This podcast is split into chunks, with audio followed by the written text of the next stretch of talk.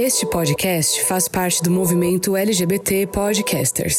Conheça outros podcasts através da hashtag LGBT Podcasters ou do site www.lgbtpodcasters.com.br.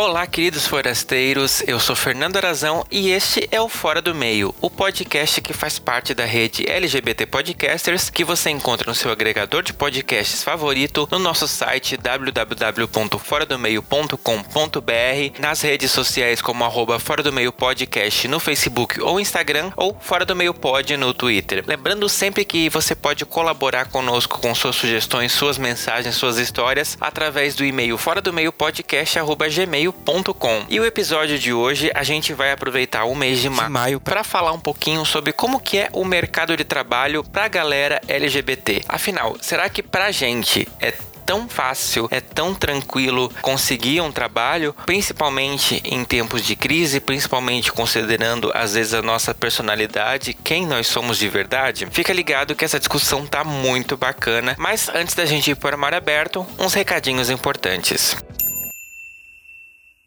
E tem patrocinador novo no Fora do Meio Podcast.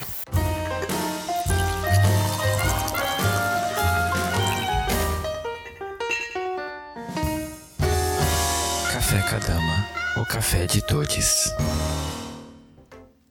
Você pode adquirir o seu Café Cadama através do Instagram, um arroba Café Cadama, em embalagens de 100 e 500 gramas. Esse produto está disponível apenas para São Paulo, capital. Então não deixe de conhecer o Café Cadama. Esse episódio também é patrocinado pelo Lucas Albuquerque, pelo Gilberto Lima, pelo Matheus Sampaio, pelo Anderson Silva e pelo Luiz Antônio Carvalho. Se você, como eles, também quer fazer parte desse time de apoiadores do Fora do Meio Podcast, se você também gosta do trabalho que eu faço aqui aqui no podcast, você pode contribuir com a gente através do nosso site de financiamento coletivo, que são catarse.me barra fora do meio, através do apoia.se barra fora do meio, ou através do aplicativo de pagamentos PicPay no arroba fora do meio podcast. E também através da nossa página diretamente do Anchor, lembrando que o Anchor ele aceita apenas pagamentos em dólar. Então você que mora fora do Brasil consegue contribuir com a gente através de lá. Os demais sites que eu falei têm planos a partir de um realzinho. Você pode contribuir contribuir com a gente mensalmente assinando qualquer um dos planos de assinatura disponíveis lá e todos eles têm alguma vantagem para você ter conosco aqui no Fora do Meio. Então, se você pode contribuir com a gente financeiramente para ajudar a manter as despesas desse podcast, a me ajudar a continuar com esse trabalho, acessa lá essas plataformas ou diretamente o nosso site www.foradomeio.com.br. Lá você acha todos esses planos de assinatura com as inscrições de cada um deles. Você também pode contribuir comigo assinando o Fora do Meio nos agregadores de podcast, em todos os canais que a gente está disponível, no nosso canal do YouTube, deixando seu like, deixando seus comentários, interagindo comigo lá. E se você escuta a gente através de algum aplicativo Apple, dá cinco estrelas pra gente, faz um comentário lá na nossa página do iTunes, porque tanto YouTube quanto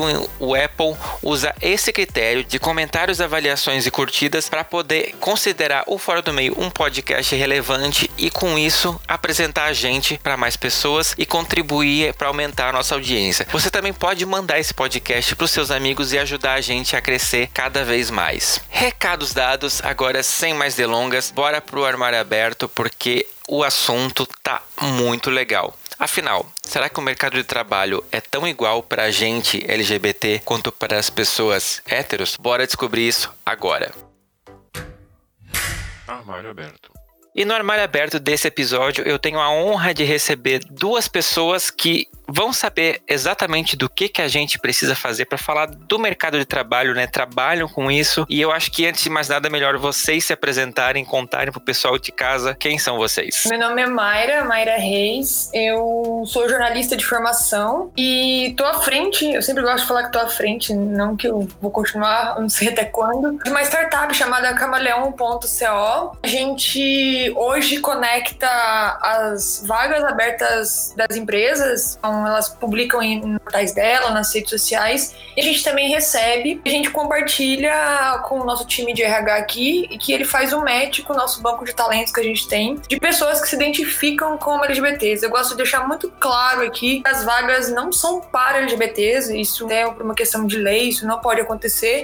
As vagas são para todos e a gente simplesmente tem esse cuidado de ter um banco de talentos que é de pessoas que são LGBTs e aí a gente faz esse processo para que aí as empresas levam para os processos seletivos os LGBTs e aí fazem um processo inclusivo e aí a gente pode começar, quem sabe, falar um pouquinho sobre meritocracia, mas antes a gente tem que falar um pouquinho sobre invisibilidades sociais e dificuldade de entrar no mercado de trabalho sendo LGBT. Uhum. Legal. Eu sou o Vinícius, trabalho no mercado de seguros desde que era estagiário. Me formei em Relações Internacionais, já faz uns bons quase uma década.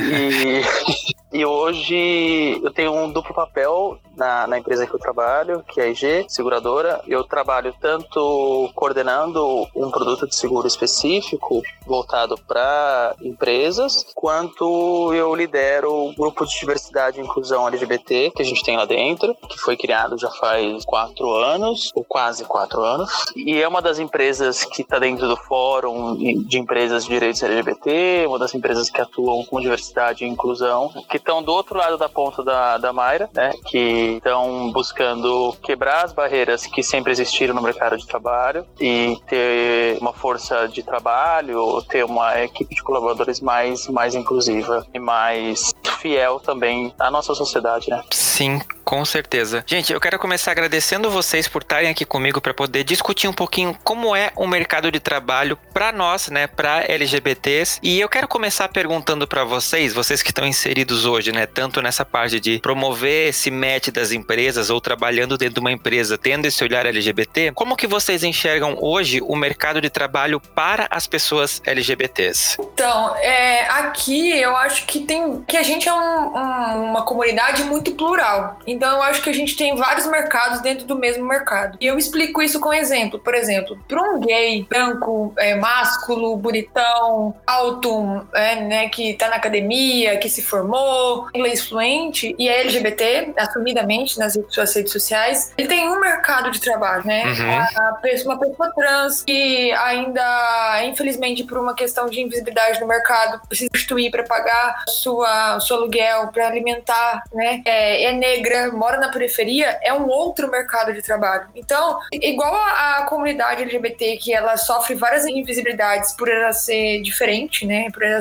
fugir do estereótipo socialmente aceito, uhum. isso também reflete muito no mercado de trabalho, né? E o que a gente discute muito aqui no Camaleão é por que, que a gente tem que sofrer no processo seletivo por a gente ser quem a gente é. O fato, por exemplo, eu sou uma menina mais masculina. Não sou tão masculina, mas eu tenho um estereótipo de gênero bem bem andrógeno. E eu já sofri muito por ser isso de primeira, assim, no, em entrevista de emprego presencialmente.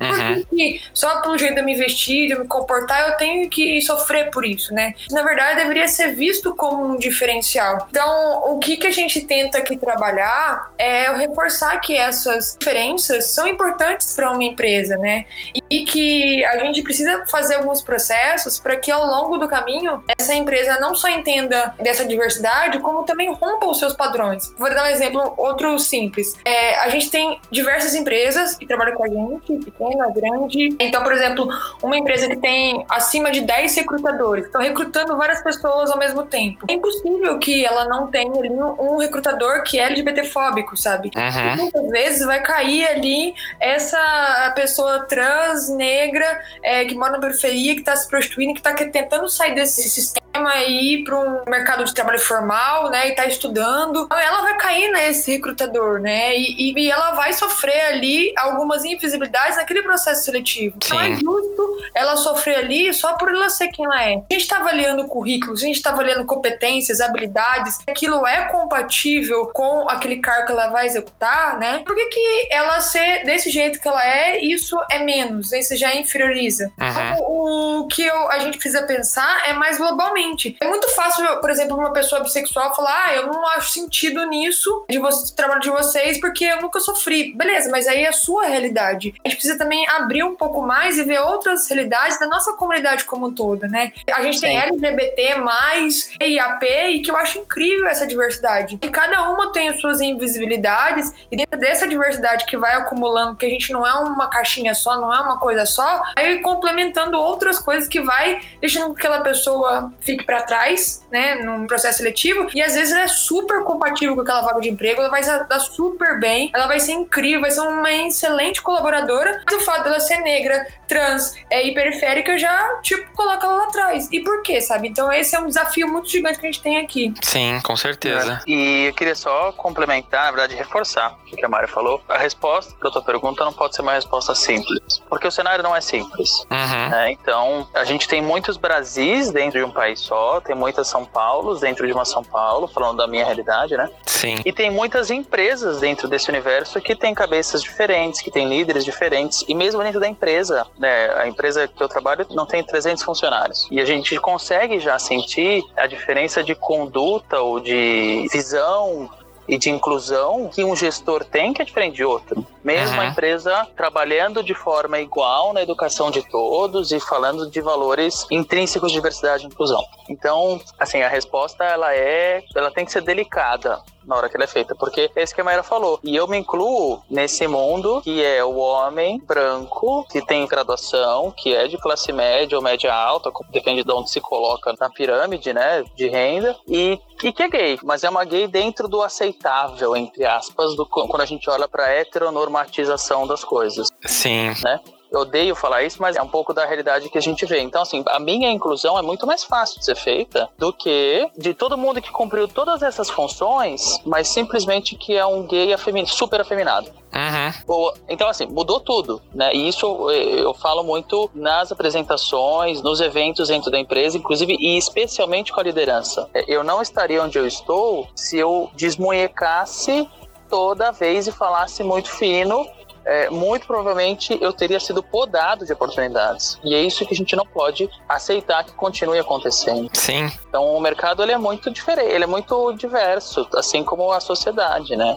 E você tem, óbvio, tipo, profissões que são estereotipadas, tanto pro masculino quanto pro feminino, pro, pro gay, pro hétero. Então, todo mundo sofre essa pressão, né? E Sim. De, de, formas diferentes, com certeza. Sim. É, no ano passado, assim que eu tinha começado o podcast, a gente fez um episódio falando sobre homofobia no ambiente de trabalho. E foi o primeiro episódio que eu recebi convidados e foi muito legal essa nossa troca de experiências contando sobre os olhares, sobre os comentários que a gente, né, na naquela ocasião acabou tendo por ser gay. Na época, tipo, nenhum de nós é, é um gay afeminado, como você bem pontuou, Vinícius. Então, as nossas vivências, tipo, tiveram esses preconceitos que a Mayra provavelmente também sofreu, mas era, às vezes era aquela coisa muito velada, né? Nem todo mundo chega na sua cara e diz: olha, não gosto de você porque você é gay. Mas é como a Mayra falou, né? É o seu estereótipo que você transmite aquilo, enquanto você não desmunheca, tá tudo bem. Agora é só você dar uma miadinha que a galera já olha para você de um jeito diferente ou até espera que isso aconteça, né?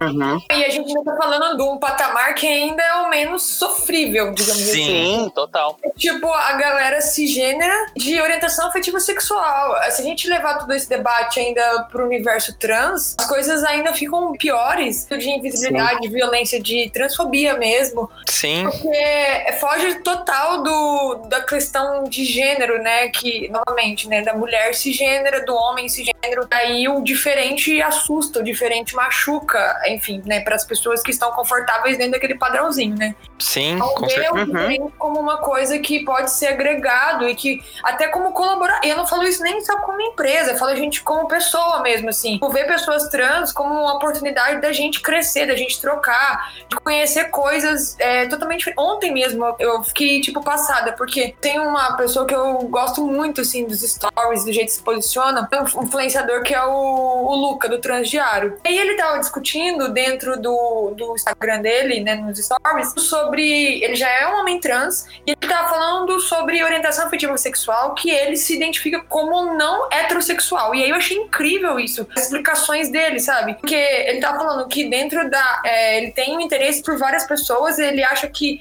se orientar como bissexual e pansexual para ele ainda é pouco. É, é, ele foge de tudo isso, então ele se identifica que ele se sente mais confortável falar como ele é não heterossexual. E eu achei, tipo, aquilo uhum. fantástico, sabe? Porque, cara, é, olha só, tipo, a possibilidade de você conseguir falar que pelo menos você não quer ter um padrão de vida heterossexual e tá tudo bem, sabe? Uhum. nunca pensou nessa possibilidade de negar a existência de qualquer orientação afetiva sexual, sabe? Então, é, eu tô falando isso porque quando a gente vai pro mundo trans, a gente tem não binário, bigênero, agênero, gênero fluido, e aí as pessoas se confundem todas. É só a oportunidade uhum. de deixar a gente se abrir para as oportunidades, para as pessoas se conhecerem, falar o que elas sentem, sabe? E que se você estiver dentro do caixão heterossexual e estiver confortável com isso, ok, mas deixa as pessoas uhum. identificarem como elas se identificam e vamos ver isso como um, uma forma diferente de ver a vida, de trocar, de, de conhecer de crescer, sabe? O que me irrita é o medo das pessoas, aquilo que é, entre aspas, aceito, que é o normal na sociedade. E não é uhum. assim. As, as, coisas, tudo pode ser normal. Desde que você veja pelo viés de que, tipo, ok, não é o que eu encaixo na minha vida, mas é normal pra essa pessoa. E tá bem, tá bem, sabe? Sim. Aí vem uma violência que não é compatível e não dá pra gente entender direito, sabe? Onde ela surge, quando você aceita quem as pessoas como são. Sim, com certeza. É, até pegando esse gancho que você falou, das pessoas uh, às vezes acabam sofrendo muito desse preconceito já, como vocês pontuaram, na entrevista de emprego. Quando você se candidata a uma vaga, né? E isso, claro, as pessoas trans e uma pessoa que é afeminada ou uma lésbica mais masculina, ela não consegue esconder numa entrevista. Fica muito claro porque ela está sendo quem ela é, é a personalidade dela. É, e teve muitos casos que a gente acaba comentando e sabendo de pessoas que já são, né, leva aquele sorrisinho e já são descartadas nessa fase por isso, porque estão mostrando só quem uhum. são, né? Uma pessoa é, mais heteronormativa não vai ter esse primeiro impacto. E o que, que vocês que trabalham com isso, que enxergam isso mais no dia a dia, podem dizer para essas pessoas nesse processo seletivo? Vocês acham importante já deixar claro quem você é ou é ok ter esse medo e é bom a gente avaliar avaliar cada caso? Eu acho que a gente, como indivíduo, passa por um processo de aceitação também. Uhum. E acho que essa resposta também reflete muito em que estágio que a gente está com a gente, né? Porque eu hoje tenho plena consciência e certeza que em qualquer entrevista de emprego, em qualquer situação de oportunidade de trabalho, eu tenho que falar isso. Eu tenho que ser sincero e tenho que abrir o jogo por respeito a mim, a uhum. minha história, a minha vida. Porque eu não quero viver uma vida que não é a vida plena que eu vivo hoje. Sim. Né? Então, acho que assim, eu tô falando mais do, do, do lado do indivíduo. Claro que assim, jogando pra realidade, porra, tô cinco anos sem emprego e preciso pagar minhas contas, talvez as coisas mudem pela necessidade, mas falando do indivíduo em si, eu acho que sim, tem que, porque se você não fizer isso agora e você se cair numa empresa que não te aceita do jeito que você é, a sua vida vai ser, vai ser horrível. Uhum. Né? Então, eu acho que por, por respeito à tua existência, eu acho importante é, pontuar, mesmo que isso gere algum conflito, algum atrito, algum problema, alguma resistência do lado da, da empresa ou do entrevistador. Uhum. Mas, claro, dizer isso não é dizer com uma faca na mão e metralhando de uma forma extremamente combativa, porque acho que, pelo menos no meu meio empresarial, no, na minha história, o relacionamento político é importante, então você tem formas de, de, de, colocar. Agora, primeira coisa, seja fiel consigo mesmo. É isso que eu hoje falo e acredito veementemente. E tem empresas que não vão te querer e, e ok. Sim. Tem. Né? É, na verdade, a, minha opinião seria que se a empresa não te aceita por sua condição de orientação sexual, talvez não seja um lugar bom para você trabalhar, né? É, Exato. E aí, assim, hoje, por sorte, por porque a gente batalhou muito, a gente como, como comunidade, você tem pontes que te conectam com empresas que sejam mais inclusivas. Então, uhum. tente procurar é, essas pessoas, essas entidades, esses grupos que vão te conectar com quem te aceite, né? Uhum. Para não sujeitar. Eu concordo com o Vinícius e eu complemento só com uma parte. Eu acho assim que a gente também tem que entender, não só no processo que a gente está de evolução enquanto se conhecer, né? Porque, por exemplo, se você mora ainda com a sua família, está procurando o primeiro emprego, tá saindo agora, entre aspas, do armário. Eu não acredito que o armário existe, mas vamos fingir que ele existe. Saindo agora do armário. É, talvez você entre numa empresa e mora no interior, principalmente, do país, Sim. talvez você aceite um emprego, entre aspas, LGBTfóbico, que não é um emprego, é o gestor e é a equipe que é LGBTfóbica, pra você se organizar. Mas aí você entra com a plena consciência que aquilo ali não é o seu lugar e que você vai ficar por um tempo ali, que você vai arcar com todas as consequências. Então, se você passar por algum processo de LGBTfobia, você arrumar é, provas para depois, quem sabe você quiser ou não processar essa empresa e se organizar para buscar uma outra empresa que seja condizente com aquilo que você é, que te respeita pelo que você é. Eu acho que a gente nunca consegue ficar por muito tempo em um lugar que nos invisibiliza. Mas eu Uhum. acredito muito em processos. E eu também acredito muito que a gente não pode fazer, principalmente que se a gente está trabalhando e a gente é, é um colaborador, né, não está empreendendo, não está fazendo outras coisas, é um colaborador de uma empresa, é que se você está sofrendo ali, você nunca mude sem ter um- uma faca e o queijo na mão. Se você tiver já uma estrutura é, financeira boa, sabe? Pra você poder se bancar. Porque, vamos voltar na, na questão das pessoas trans. Se você é uma pessoa trans, se você tá tomando hormônio, você tá num processo, assim, de é, alteração dos seus documentos, tipo, você vai precisar muito de uma grana. E você precisa de uma grana constante. Uhum. Vai te impactar muito lá na frente. Às vezes é melhor dar um passo pra trás. Não tô falando pra você aceitar isso pra sempre, não. Dá um passo pra trás. Guardar o que você precisar de guardar de grana. Já ir procurando outras empresas que vão te aceitar, até em outros, talvez, outras cidades, outros países, outros lugares. Fazer esse processo enquanto você estiver ali dentro daquela empresa. O importante é não ficar parado. E aí sim você mudar. E aí depois, sei lá, você processa a empresa, conversa com outras pessoas, enfim. Mas é, não faça movimentos que vão te. te. é, Não é mas te. de uma forma te deixar mal, sabe? É Uhum. óbvio que ah, se você tem a oportunidade de você entrar já numa empresa que te reconheça, tem um programa de diversidade e inclusão, que aceita é, você quem é, melhor ainda, perfeito. Mas se você, infelizmente, numa situação hoje, atual, você precisa, en- enfim, entrar naquela empresa para conseguir dinheiro para se alimentar, então vai, mas vai com essa consciência. E pensa também que aquilo ali é um momento. Aquilo ali não vai é, definir a sua vida para sempre, não vai fazer com que você fique ali eternamente, não vai fazer com que ali, tipo, manche a sua história. Só vai manchar se você quiser contar.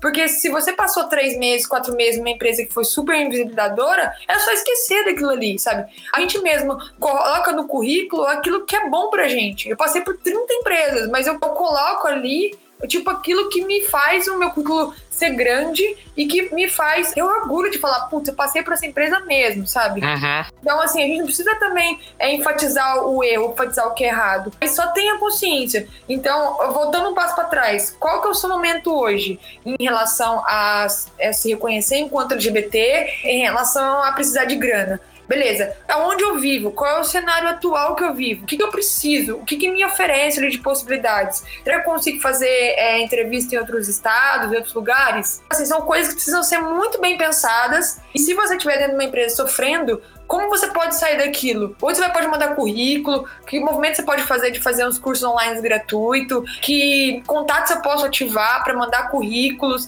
para falar que eu estou procurando emprego, é, o que, que eu posso fazer nesse cenário. Então, eu acho que a gente precisa se perguntar muito a situação atual que a gente está hoje e aonde a gente quer chegar. E Uhum. que aquilo não vai nos definir para sempre. Sim, com certeza. É isso aí. Deixa eu fazer uma pergunta pra vocês. Só recapitulando o ouvinte que não ouviu o episódio que eu mencionei lá sobre homofobia no trabalho, a empresa que eu trabalho já vai fazer cinco anos lá. Na época da eleição de certas pessoas, eu acabei sofrendo um episódio de homofobia por parte de um terceirizado, de um segurança, e eu relatei isso pra gerência depois. E quando eu voltei de férias, essa pessoa não estava mais fazendo parte do quadro. E isso me surpreendeu muito, porque eu não esperava uma atitude tão bacana por parte da empresa que eu trabalhava, porque assim, eu nunca tinha visto nada deles desse movimento. Às vezes não é porque a empresa não fala que é totalmente LGBT friendly que ela vai ter um comportamento de apoiar alguma situação de homofobia. Pode te surpreender como eu fui surpreendido. E deixa eu perguntar pra vocês que trabalham com isso. Isso foi antes da criminalização da LGBTfobia. Essa votação do Supremo, vocês sentem que mudou essa relação da empresa com os colaboradores LGBTs? Ah, eu acho que, por enquanto, eu não tô vendo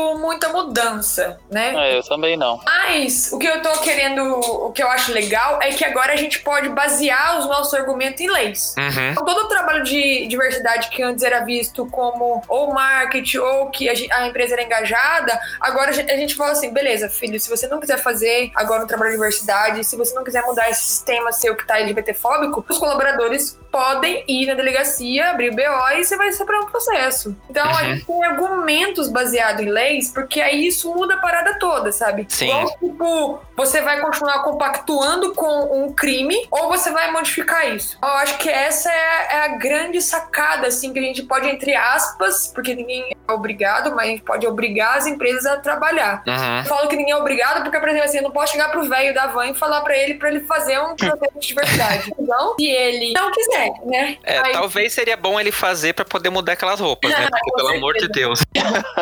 Mas ninguém pode chegar pra ele e impor. Mas, por exemplo, ele pode entender que se ele modificar isso, eu, enquanto colaborador dele, se eu sofrer ali dentro, eu saio dali e processo ele. Uhum. Então, bem ou mal, ele vai perder de algum jeito. Tudo bem, às vezes pra ele pagar 20, 30 mil pra um colaborador de LGBT e sair fora, melhor pra ele. Ele paga e aí é o posicionamento da empresa dele, infelizmente. Uhum. Ele, ele vai poder, tipo, constantemente ter esse tipo de reclamação. É muito bom pra quem tá processando, entre aspas, porque nunca é legal processar, mas vai ter pelo menos seus direitos reconhecidos e garantidos, né? Sim. Então, eu acho que essa que é a, a nova mudança. Eu não sei se ainda as empresas entenderam essa parada ou se realmente teve uma alteração interna. Eu, eu aí teria que conversar com mais colaboradores né, para entender isso. Mas é uma visão que eu tenho é que é uma, entre aspas, obrigação agora de lei, sabe? Sim. É, eu também não sinto muita mudança imediata. Eu acho que precisa de mais tempo e de criar jurisprudência. Né,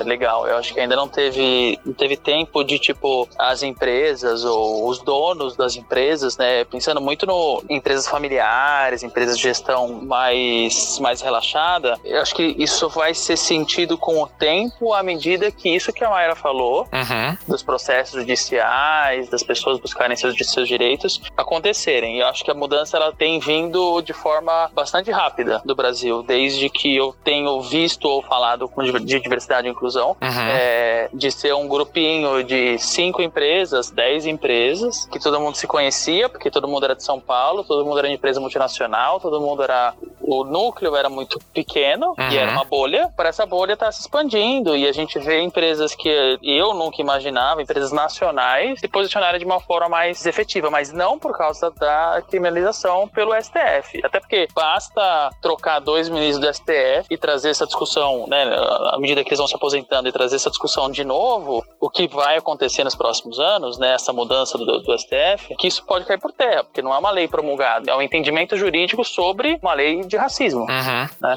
Eu acho que é mais fácil o concorrente daquela empresa forçar a empresa a fazer programa de diversidade, né? Exato. Que a própria questão de leis. assim. Mas é o que eu vejo É, hoje. ou o engajamento dos funcionários, ele perceber que ele tá perdendo pessoas, porque a sociedade tá mudando. Principalmente né? nas É, empresas de tecnologia. Aí você pode ver que isso é muito mais comum, assim. E, e vamos falar a verdade, muitas coisas acontecem também na nossa sociedade por causa das empresas de tecnologia. Eles são pioneiros em várias coisas, né? A própria questão home office, são sempre vindo das empresas de tecnologia. Mas a empresa de tecnologia sempre estão nessas questões, nos debates mais à frente, assim, diversidade e inclusão, entre aspas, forçando porque o concorrente dele é, faz. E eu vou dar uma Uhum. exemplo. Se você não fizer, por exemplo, eu trabalho na IBM. Se a IBM não fizer, eu tenho a Oracle, eu tenho a Microsoft, eu tenho o LinkedIn. E eu sou desenvolvedor, então eu tenho emprego pra todo mundo. Então eu ainda posso.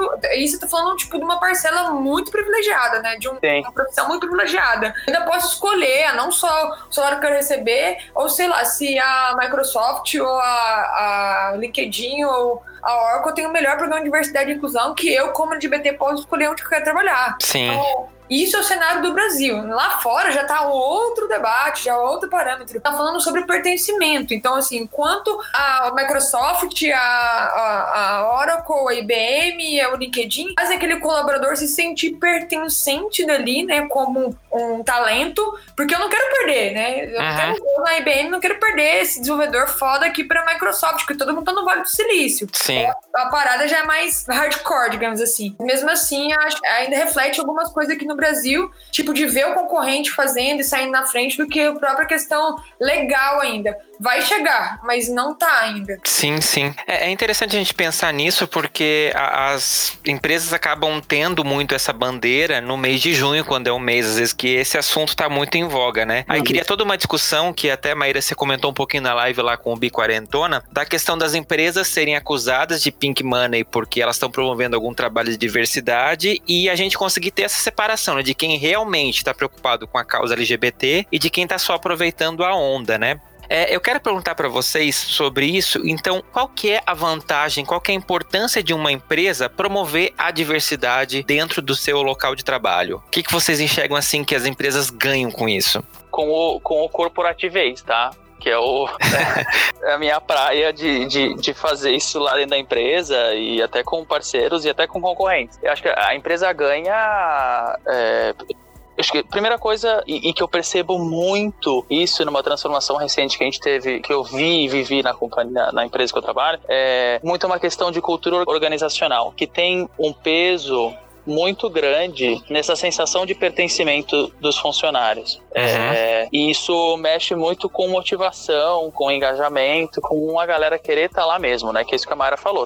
Quer ela sentir que ela não está sendo mais representada, ela muda. Beleza, tem mercado de trabalho e tal. Então, acho que assim, o trabalho de diversidade e inclusão, ele reforça muito a cultura organi- organizacional da empresa. E você olhando como gestor, olhando como RH, isso traz bastante resultado de motivação das pessoas e, e engajamento. O problema é que isso não é muito fácil de você medir, né? O quanto eu investir nisso vai me trazer resultado efetivo de fato. Você tem uma ou outra pesquisa internacional que fala disso, mas você não tem uma métrica igual uma métrica de produção. Se eu investir 100 reais numa máquina nova, eu vou aumentar em 30% a produtividade da minha linha de produção. Isso não dá muito com você fazer com o capital humano Uhum. de maneira tão objetiva. Então, acho que por isso que essa discussão do porquê investir, ela tem que abraçar muitas vertentes. Uma é a questão puramente financeira de engajamento, e aí você consegue filtrar isso por pesquisas de clima organizacional. né? Então, uma empresa que tem 30% da força de trabalho engajada, ela é muito menos produtiva do que uma empresa que tem 80% da força de trabalho engajada. Né? Isso é pouco comprovado. Mas fora isso, você tem a questão dos valores da companhia, a questão da responsabilidade social corporativa, Uhum. e, de novo, o que eu tinha falado antes, a sociedade vem mudando, então essa, o peso de responsabilidade social tem acabado ficando cada vez mais forte. Sim. Então, uma empresa que não faz, daqui a pouco ela vai ser questionada por que, que ela não faz. E que tipo de empresa é essa? Não pelos funcionários, mas pelos clientes, pelos fornecedores, e por aí vai. Uhum. É, Então, e a gente pode até modificar, jogando essa questão de diversidade e inclusão,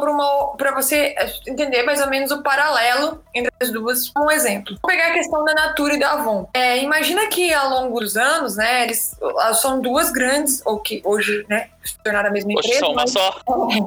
mas ao longo dos anos eram super concorrentes e, e duas empresas que não trabalhavam com a questão aí que eu vou pontuar, mas que é pra gente só ter um reflexo, sustentabilidade, né? A questão tipo de testes em animais, elas faziam, é, a questão tipo de, vamos pôr, água, né? De, de não ter um consumo consciente de água. E aí, cara, a gente foi mudando a sociedade, né? As nossas mentalidades, as nossas estruturas foram mudando pra ver que, cara, a gente precisa, assim, não fazer teste em animais. Por que, que a gente está continuando fazendo teste em animais? Por que, que a gente não pode ter dentro desse mercado, pensar na questão do consumo de água e tudo mais? Eu acho que mais do que a gente ter essa questão que o Vini falou, que são todas é, engajamento, criatividade, inovação e mudança cultural e responsabilidade, a gente tem uma sociedade, ao longo do tempo, mais que, que seja em passos pequenos, ela está modificando, ela está Uhum. mudando, sabe? Isso acaba impactando nas empresas, porque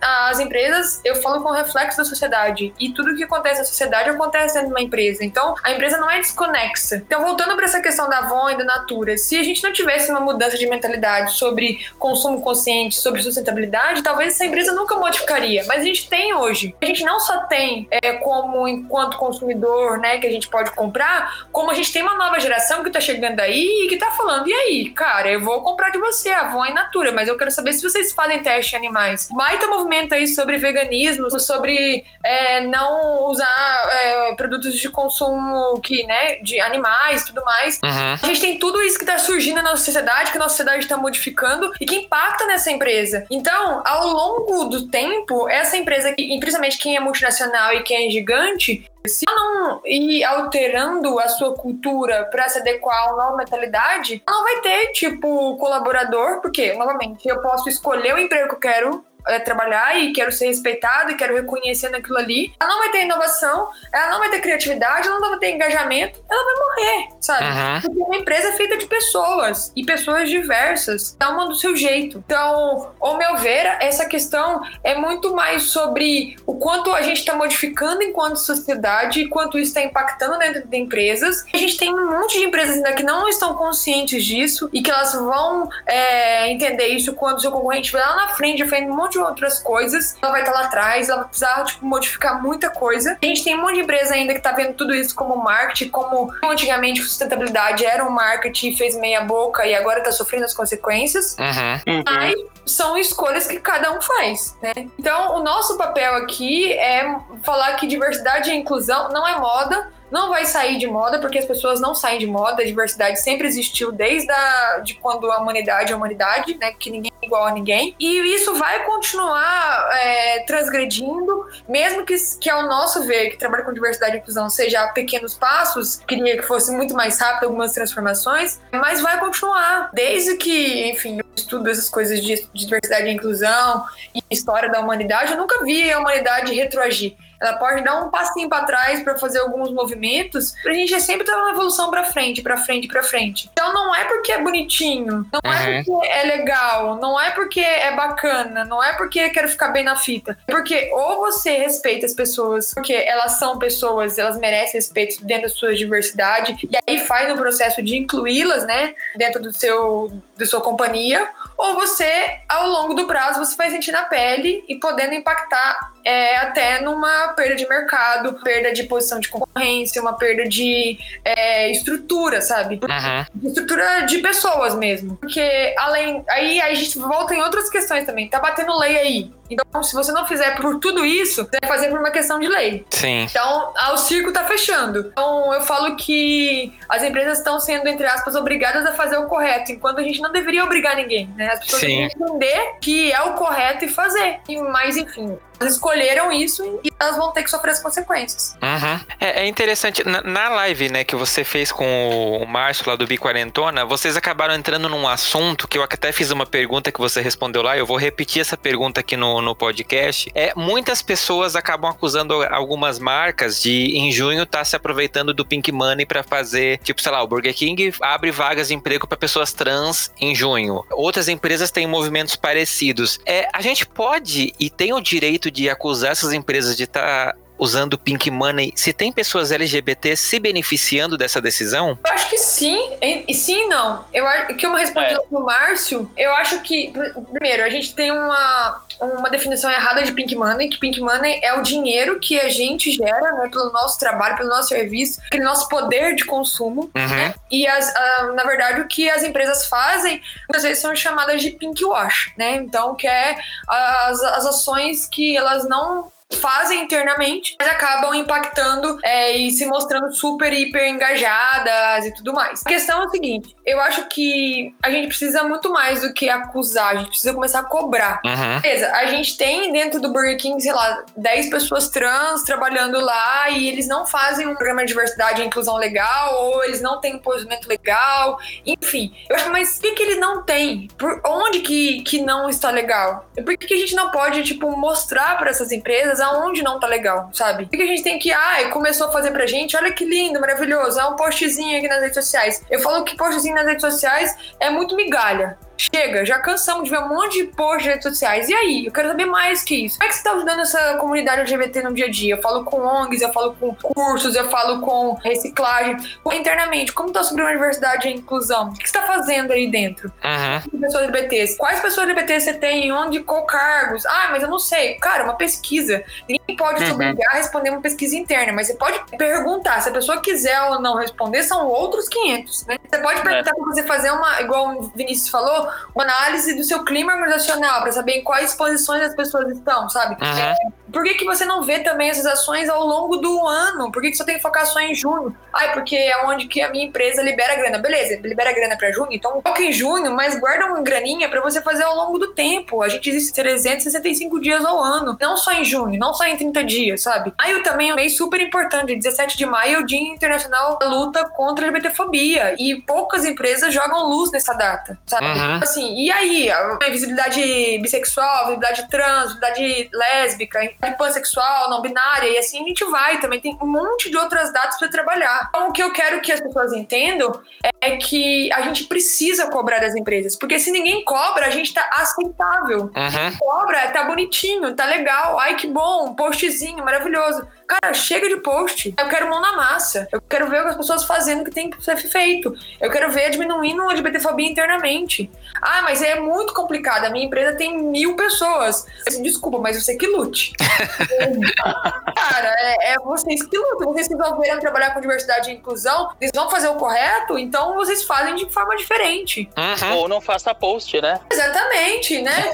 assim, cara, chega de post, chega de coisas pequenas, sabe? Eu quero modificação. E a modificação é trabalhar internamente, né? Porque a comunidade LGBT tá dentro daquela empresa, e externamente, porque aquela empresa tá vendendo, tá conectando, tá conversando com aquela comunidade, sabe? Precisa, tipo, só focar em LGBT. Abre um braço ali de trabalho para LGBT, de produtos e tudo mais. Então, é, é muita coisa que a gente precisa fazer, mas o que eu quero é só pontuar aqui novamente é pra gente parar de aceitar pouco das empresas, parar de aceitar migalhas, sabe? Já deu. Na hora a gente começar a questionar a gente entender quais pontos elas atuam e como a gente pode ajudá-las nesse processo, sabe? Porque também às vezes as empresas erram e é o nosso papel apontar o porquê que aquele post tá errado, por que, Sim. estão tá errado, por que, aquilo tá errado. Elas não nasceram sabendo, e elas estão no processo de inclusão. Sim. E é nosso papel também ajudar nesse processo todo. Então, sim, a gente precisa entender quem tá ali dentro do Burger King. A gente precisa é, acompanhar esse movimento deles, mas também a gente precisa ser um braço de apoio e de amizade, sabe? Sim. É, e não só acusar a empresa, tipo assim, ah, você só botou lá a bandeirinha no seu perfil, aí a empresa dá um deslize, às vezes por puro desconhecimento, você vai lá e tipo, ah, tá cancelada. Sim, não. O cancelamento é a pior coisa que existe, é porque tipo, é, é como você dar as costas pra você debater. Sim. E o nosso trabalho de diversidade e inclusão não é dar as costas, é ajudar numa construção de uma mudança de pensamento, de uma mudança cultural. Então, assim, é explicar o porquê que tá errado. Porque se você não debate, se você não mostra outras visões, as pessoas vão continuar naquela mesmice, naquele mesmo erro. Não é o Exato. nosso papel. Não é. Isso você falou do, can- do cancelamento, eu acho muito importante isso, né? Essa questão do, do cancelar é, é a opção mais fácil de se fazer. Sim. A gente vai lá e ignora. Só que isso vale para a empresa, isso vale para aquela pessoa que senta do teu lado no, no trabalho ou na teu familiar. E acho que,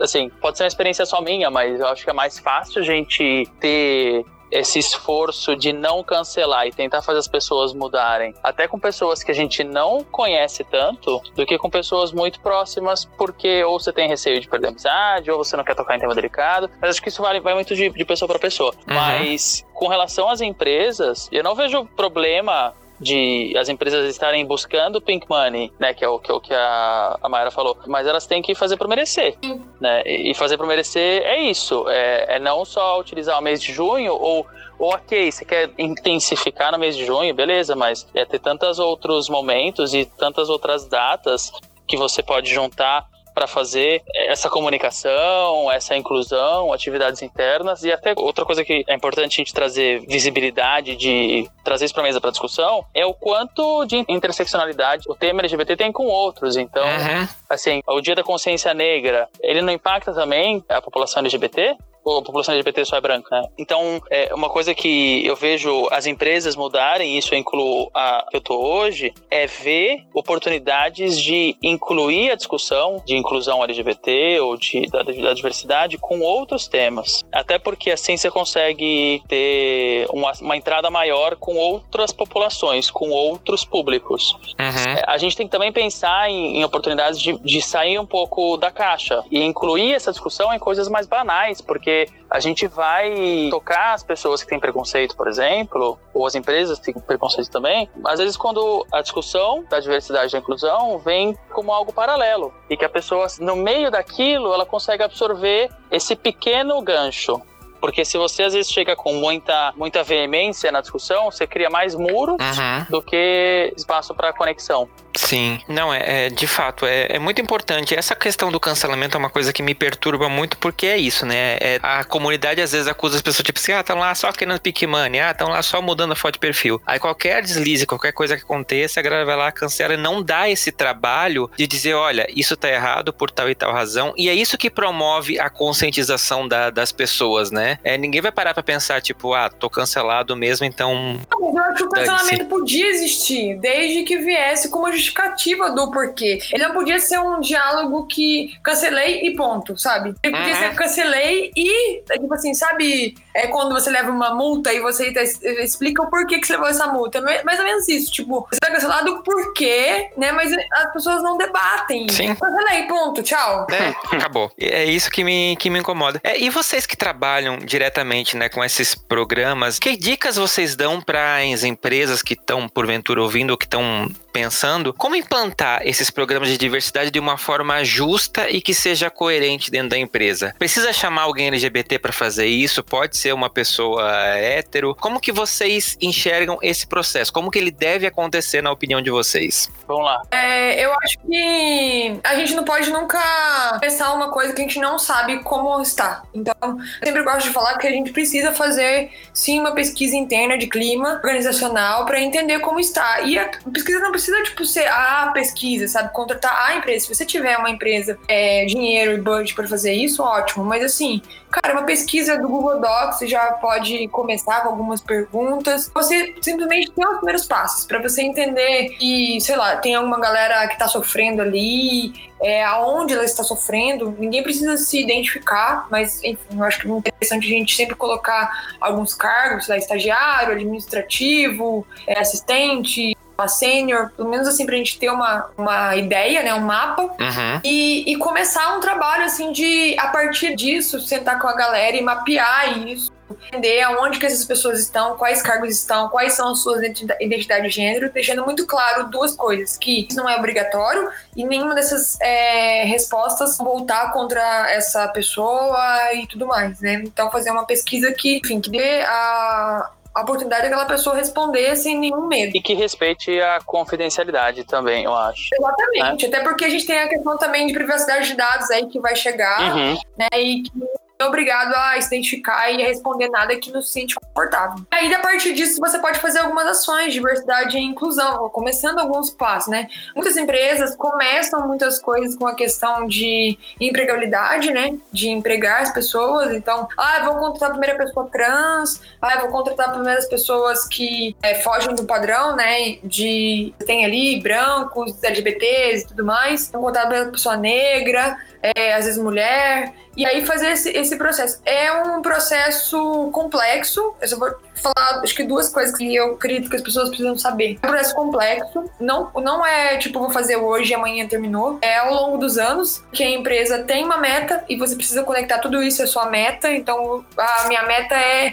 vender 50 milhões no próximo ano. Beleza, mas como isso se conecta com diversidade e inclusão? Como isso a gente traz para valores de diversidade e inclusão? É muito mais do que, tipo, só fazer uma coisa para fazer uma açãozinha ali. É um ao longo passo, você tem que ter metas, tem que analisá-las, tem que conversar com várias pessoas, ter mindsets, tem um trabalho é, gigante de treinamentos, até porque o board da sua empresa sempre tá mudando. Uhum. As pessoas podem vir com outros preconceitos ou não. Então, esse trabalho de, de, de educação sempre vai ser constante, né? Você tem que analisar se aquilo tá te levando ao lugar que você quer. porque senão você vai ter que modificar tudo isso e começar. Eu gosto muito de falar, resumidamente, só para concluir essa questão, diversidade e inclusão não é, não é fake, não, não é tipo só alguma coisa que você precisa fazer para você se tornar inclusivo. É, é muito trabalho, é hardcore, é muito mais se discutir, é muito mais você errar e aceitar o erro e, e falar desculpas e, e, fazer com que pessoas é, se conectam, igual o Vini disse no começo da entrevista aqui, que ah, eu preciso muito conversar com os meus gestores e que as pessoas têm visões diferentes, mesmo a gente fazendo um processo né, diferente para cada um, mas é sim, porque cada um tem suas visões, tem suas experiências, trazem outras coisas e acham que a empresa deveria agir assim. Mas aí, quando a gente conecta com uma visão de diversidade e inclusão, a gente modifica e coloca todo mundo no mesmo patamar, sabe? Uhum. Deixa de ser o que eu acho legal, o que o Vinícius acha legal, o que você acha legal, a gente realmente caminhar é. junto para o mesmo patamar. Porque senão, cada um fica opinando, a gente fica discutindo, e aí onde que chega? Chega em é. lugar nenhum. E Mara, então, que... diversidade é estratégia. Isso que tudo é estratégia e é saber fazer conversas difíceis e aceitar que muitas vezes você vai perder nessas conversas difíceis e vai ter que voltar e recomeçar e achar novas formas de convencer as pessoas a caminhar da forma que ela deve caminhar. Uhum. É, e, e acho que duas coisas também que me vieram aqui enquanto a Mara estava falando. Primeiro, eu acho que é um, é um processo muito enriquecedor, não só para as pessoas, especialmente as pessoas que estão lá, tentando fazer acontecer, com os gestores, com os líderes, e, e muito enriquecedor para a empresa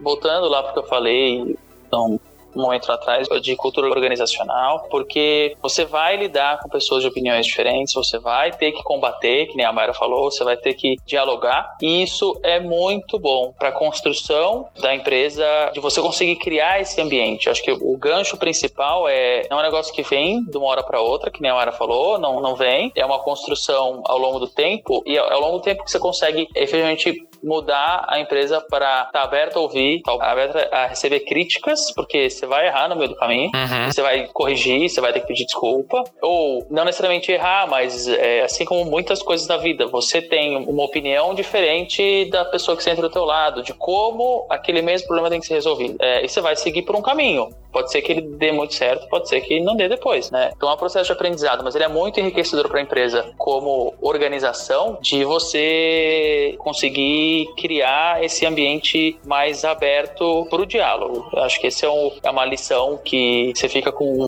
isso por muito tempo. Por isso uhum. que eu falei, muda de fato a cultura organizacional, muda a maneira como as pessoas se interagem dentro da empresa. Mas as duas coisas que você falou lá atrás, precisa de LGBT para fazer? Você não precisa, mas precisa, eu acho. Ninguém sabe Ninguém sabe da nossa dor melhor do que a gente e eu não sei a dor do que é ser trans melhor do que uma pessoa trans, por exemplo. Uhum. Então, se você não tem, por exemplo, uma pessoa trans lá dentro, mas você vai ter que se conectar com essa galera. Você vai ter que chamar eles para conversar, né? Essa galera, qualquer galera, eu tô falando, né? Você vai ter que entender o que, que é, o que, que é o público que está falando, senão você vai, você vai falar do vazio. Uhum. E uma coisa que, tipo, em eventos de diversidade todo mundo fala, mas eu vou reforçar, a empresa tem que estar tá afim de fazer. E a liderança tem que estar tá afim de comprar briga. Porque por mais que surja de baixo baixo, por mais que a demanda venha de um funcionário ou de um grupo de funcionários, a empresa vai ter que apoiar se a empresa não apoiar, não vai virar. Sim. Então, assim, por isso que tem que estar aberto para essa transformação. Não, com certeza. É, identificar essa demanda, só que é como vocês falaram, né? Se as pessoas que tomam as decisões não estiverem ali dispostas a brigar junto, é uma coisa que vai acabar morrendo na praia. Uhum. E é importante a gente sempre pensar que, por mais que não tenha, como o Vinícius pontuou, uma pessoa trans na sua empresa para você pensar nisso, existe uma quantidade imensa de coletivos, de pessoas que estão dentro de, desses recortes e que vão até sua empresa conversar conversar com você, dar palestras, conversar com funcionários. Então, desculpa por não conhecer. Hoje em dia, acho que ela é meia furada, né? Total. Perfeito, gente. Eu espero de verdade que esse debate tenha feito, né, vocês ouvintes pensarem um pouquinho e levem essa questão para a empresa que vocês trabalham, caso ela não tenha. Às vezes você tá pensando tipo, nossa, como é difícil para mim, mas pode ter uma pessoa do seu lado que tá pensando a mesma coisa e quem sabe vocês não descobrem isso juntos. É importante a gente fazer desse ambiente profissional que é onde a gente passa a maior parte do nosso dia, o mais agradável possível pra gente. E é essa a minha dica que eu deixo para vocês, ouvintes. Se joga. E no Se Joga desse episódio, eu quero deixar indicado para você um perfil do Instagram chamado Literatura LGBTQIA+, que é um perfil muito bonitinho, muito bacaninha, que ele faz indicações de livros que tenham personagens LGBTs. Tem uma resenha bem legal que eles fazem para você que tá procurando algum livro que tenha algum personagem que às vezes não é tão fácil de achar, esse perfil vai te ajudar muito nessa tarefa. Eu conheço alguns dos livros que eles já indicaram e de verdade, assim, são muito bons. Então, minha lição de casa para você, dá uma olhadinha nesse perfil e vem ler mais. Aproveita esse momento para poder ler mais. Isso é muito importante. E convidados, o que, é que vocês deixam de lição de casa para nossa audiência? Eu quero deixar um livro que eu acho que todo mundo, todo LGBT deveria ler, que é o Devasso no Paraíso. Maravilhoso. É Silvério Trevisan, ele conta a história é, da homossexualidade no Brasil, desde a época do índio até hoje, assim. Um calhamaço, é uma bíblia praticamente, né? Mas eu leio, eu tô lendo, né, devagarinho, e cara, tem muita coisa muito legal, assim, a gente entende desde coisas que chegaram, assim, de Portugal, pessoas que a gente nunca ouviu falar, mesmo assim, na história, mesmo assim, no cinema, porque ele, ele acaba permeando várias coisas, né? É cinema, história, sociedade, política, economia, ele pega vários é um baita de um estudo, então ele pega vários personagens e conta as suas histórias, né, ao longo do tempo. Então eu super recomendo é, esse livro. Inclusive ele também conta as histórias do movimento LGBT no Brasil, que também é muito importante. Então é sobre, por exemplo, o Bar Férreos, que a gente fala que é o nosso Stonewall do Brasil, né? Então ele conta que as meninas aqui, né, as lésbicas, é, revoltaram ali na República contra a venda de um jornal lésbico que elas estavam fazendo dentro de um bar, e aí isso é, virou nosso Stonewall do Brasil. Então ele conta várias coisas legais, eu super recomendo, então, Devasso no Paraíso. Maravilhoso. E eu queria indicar, talvez muita gente já tenha visto, mas é que eu simplesmente amei e, e, vejo várias vezes, mas é, não é leitura dessa vez, é série, é o seriado Pose da FX que tá no, na Netflix agora. Que é maravilhoso cada episódio, cada segundo dele. Que ele passa na, numa comunidade de travestis e transexuais e num gueto LGBT dos Estados Unidos de Nova York. Acho que é Nova York, né? E é muito, muito impressionante a gente ver assim, o que era aquela época, o que era aquele ambiente de libertação Uh, e o que uhum. me deixou muito uh, impactado e reflexivo foi a abordagem de que aquilo se passa no auge da, da crise do HIV da AIDS, né? Então isso é muito emocionante é, como que eles tratam isso e como e ver o quanto isso impactou a nossa comunidade naquela época também. Uhum. Não, com certeza. É, duas dicas muito boas pra gente poder revisitar um pouquinho da história e entender muitas das coisas que a gente passa hoje em dia, né? Gente, eu quero agradecer demais a presença de vocês dois aqui para discutir comigo esse assunto. É, contem, pro, por favor, pro pessoal de casa como que eles acham vocês nas redes sociais. Bom, comigo aqui, muito obrigada, é, Vini, e você pela oportunidade. Cara, e foi incrível eu sempre gosto muito de conversar com o LGBT. Eu acho que a gente tem que se unir cada vez mais e trocar. A gente já tava conversando sobre esse podcast há muito tempo. gravar e obrigada pela tolerância aí de remarcar essa agenda maluca. Eu, na verdade, gostaria de, antes de deixar as minhas redes sociais, que é super fácil, é Mayra Reis em qualquer lugar, LinkedIn, Instagram, Facebook. Eu queria muito convidar você que é LGBT a se cadastrar o seu currículo no Camaleão. A gente não cobra nenhum valor de LGBTs, a gente cobra da empresa se ela contratar pela gente, aí a gente recebe uma porcentagem é dela. Então é totalmente gratuito. Por favor, a gente precisa de muito currículos, porque cada vez que a gente consegue mais currículos LGBTs, mais a gente consegue acessar outras vagas conversar com outras empresas. Então é camaleão sem o tio, ponto CO, sem o M, camaleão.co, cadastra lá, vale para vagas do Brasil inteiro, não tem é, uma, um cargo, então tipo, ah, eu posso ser de saúde, eu posso ser de engenharia, eu posso ser de tecnologia, pode ser de qualquer área, pode ser de qualquer nível, a gente trabalha com estagiários, com primeiro emprego, com é, é, sênior, com liderança, enfim, a gente trabalhou com tudo. Então, assim, e, e, tem uma outra coisa muito legal no Camaleão que é muito importante a gente falar, é que, por exemplo, se você mora no interior e a gente tem uma, um, um, campo dentro do Camaleão, você pode colocar que eu, eu aceito oportunidade de emprego, por exemplo, em São Paulo, no Rio, em Belo Horizonte. Você pode escolher não só por estado, como também por cidades. É isso dá possibilidade para o nosso time de RH fazer um match do seu currículo com as vagas que a gente tem aberta aqui, te encaminhar. E aí, nesse processo, a gente vai ajudando as empresas a fazer call. E aí, quem sabe, se você está disponível, está afim de mudar de cidade, pode ser uma boa, pode rolar. Então, eu quero muito, muito que você cadastre seu currículo lá. Qualquer dúvida, pode também acessar nossas redes sociais, camaleão.co tem no Instagram, tem no LinkedIn, tem no Facebook. Pode mandar mensagem inbox que o nosso time responde vocês lá com atenção, muito carinho. Qualquer dúvida, é, acessa a gente também, por favor. E compartilha aí com a galera também, não só pra você, com seus amigos LGBTs e tudo mais. Por favor. Bom, o meu também é fácil. Vinícius Mercado em qualquer rede, LinkedIn, Instagram, basicamente elas que eu uso hoje, que quase ninguém mais usa o Facebook, né? Pelo menos as pessoas sensatas não muito, não. né? Exceto quando certos ministros se demitem, eu dou uma olhadinha lá pra poder dar aquela cutucada. Ah, é, pode ser também. A única pessoa que eu vejo usando o Facebook, assim, com força ali, todo dia é minha avó, que agora eu tô na, nesse momento de quarentena, tô fazendo companhia pra ela. E ela adora, mas enfim, Vinícius Mercado. Perfeito. Gente, de novo, muito, muito, muito obrigado a vocês dois por estarem aqui comigo comigo gravando. Pessoal que está ouvindo, muito obrigado você por ter escutado até aqui. Lembre-se sempre que você pode entrar em contato comigo através do Fora do Meio Podcast no Instagram ou Facebook ou Fora do Meio Pod no Twitter. Conta a sua história, fala com a gente através do e-mail fora do meio podcast gmail.com e se você gostou muito desse programa e quiser talvez dar uma mandadinha ali pro WhatsApp do seu chefe, quem sabe, né? então é isso, gente. Muito obrigado, Maíra. Muito obrigado, Vinícius. Muito obrigado, eu ouvintes. Gente, amei. Qualquer coisa a gente tá aí. Pode perguntar e pode acessar a gente. Isso aí. Por favor. Obrigado, Fernando. Amei também. Muito. Que bom. Pro Messenger.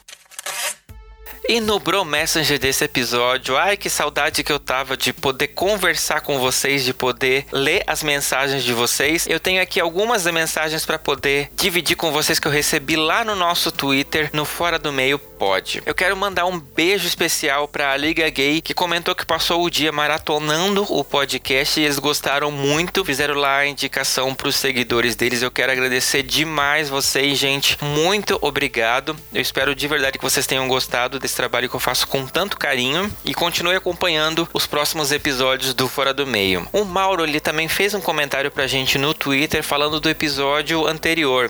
Ele fala o seguinte: Adorei as histórias contadas pelos meninos que participaram do episódio 29, Criança Viada do Fora do Meio Pod. Fernando, como sempre, arrasando no comando. Mauro, um beijão, muito obrigado pelo seu comentário. Eu também adorei as histórias que os meninos contaram, foi fantástico. Assim, foi um episódio que foi muito divertido de gravar e eu tenho certeza que foi bacana para vocês ouvirem também. E eu acredito que muitos de vocês se identificaram com várias coisas vai dizer que não. E outro tweet que eu recebi referente ao episódio 29 foi do Luiz, e ele fala o seguinte: Oi, no podcast sobre criança viada perguntaram sobre a antiga sigla GLS. O simpatizante hoje em dia tá dentro do LGBT como Ali. Luiz, é verdade, você tem toda a razão, eu tinha esquecido completamente dessa letrinha. Obrigado por lembrar e eu poder passar isso aqui pro pessoal. É importante a gente sempre lembrar que nós temos aliados e é importante a gente ter esses aliados. E claro, eles não podiam ficar fora da nossa sigla sigla, né? Então, muito, muito obrigado pela sua mensagem. E outra mensagem que eu recebi dessa vez foi lá no Instagram Fora do Meio Podcast, foi do André. Ele fala o seguinte: Olá, Fora do Meio. Queria dizer que eu encontrei o podcast por acaso no Spotify e que eu me apaixonei pelo trabalho. As entrevistas são todas ótimas e a maneira como os temas são abordados é muito boa. O episódio que abordou o suicídio foi especialmente muito emocionante para mim e me vi em muitos momentos. Gostaria de dar uma sugestão de tema para vocês. Se possível, façam um programa só sobre transexualidade. Eu tenho amigos transgêneros e é muito difícil encontrar conteúdo de qualidade sobre o assunto. O podcast é excelente e eu já estou ansioso pelo próximo episódio. Um beijo e um abraço dessa ursa aqui. André, que linda sua mensagem. Fiquei muito contente. Que bom que você gostou. Espero que você continue nos acompanhando, né? Aqui, ouvindo os nossos episódios. E pode ficar tranquilo que a sua sugestão sobre transexualidade e a sugestão de muitos ouvintes que me mandam, ela já tá na nossa lista, tá? A gente vai fazer esse episódio no segundo semestre. Pode ficar tranquilo que daqui a pouquinho você vai esbarrar com ele aqui no feed do Fora do Meio. E você também pode mandar e deve mandar suas mensagens para mim através do Fora do Meio Podcast gmail.com, através das nossas redes sociais, Fora do Meio Podcast no Facebook, Instagram ou Fora do Meio Pod no Twitter. Vem ter essa conversa comigo, vem contar suas histórias para mim e eu espero vocês no próximo episódio do Fora do Meio. Muito obrigado, um beijo enorme. Tchau. Tchau, obrigado. Tchau, pessoal, e até a próxima.